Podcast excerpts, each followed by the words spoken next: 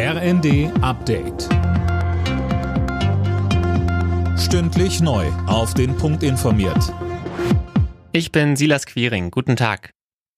Nach dem Zugunglück bei Garmisch-Partenkirchen mit fünf Toten laufen jetzt Ermittlungen gegen Bahnarbeiter wegen des Verdachts der fahrlässigen Tötung. Mehr von Jana Klonikowski. Nähere Angaben zu den Vorwürfen und der Grundlage des Verdachts machten die Ermittler zunächst nicht. Dafür sei es beim derzeitigen Ermittlungsstand noch zu früh, sagte ein Polizeisprecher. Bislang wurde ein technischer Defekt am Zug oder an den Gleisen als Unglücksursache vermutet. Fünf Menschen waren am Freitag ums Leben gekommen, als der Regionalzug auf dem Weg nach München entgleiste entgleiste. Mehr als 40 weitere Passagiere wurden verletzt. Rechtsextremismus bleibt die größte Bedrohung für die Demokratie in Deutschland. Das hat Innenministerin Faeser bei der Vorstellung des Verfassungsschutzberichtes gesagt. Das Potenzial gewaltbereiter Rechtsextremisten ist demnach mit 13.500 Personen unverändert hoch.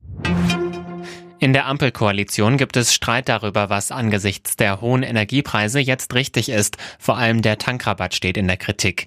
Diskutiert wird aber auch über höhere Steuern für Konzerne, die besonders vom Krieg profitieren. Finanzminister Lindner von der FDP ist gegen eine sogenannte Übergewinnsteuer. Meine Sorge ist, dass eine willkürliche Steuererhöhung für eine einzelne Branche dazu führt, dass es am Ende in Deutschland teurer wird. Die Übergewinnsteuer der Grünen, der Sozialdemokraten und einem Teil der Union kann dazu führen, dass wir Knappheiten in Deutschland bekommen. Wir haben keine eigenen Ölquellen, sondern wir kaufen vom Weltmarkt ein.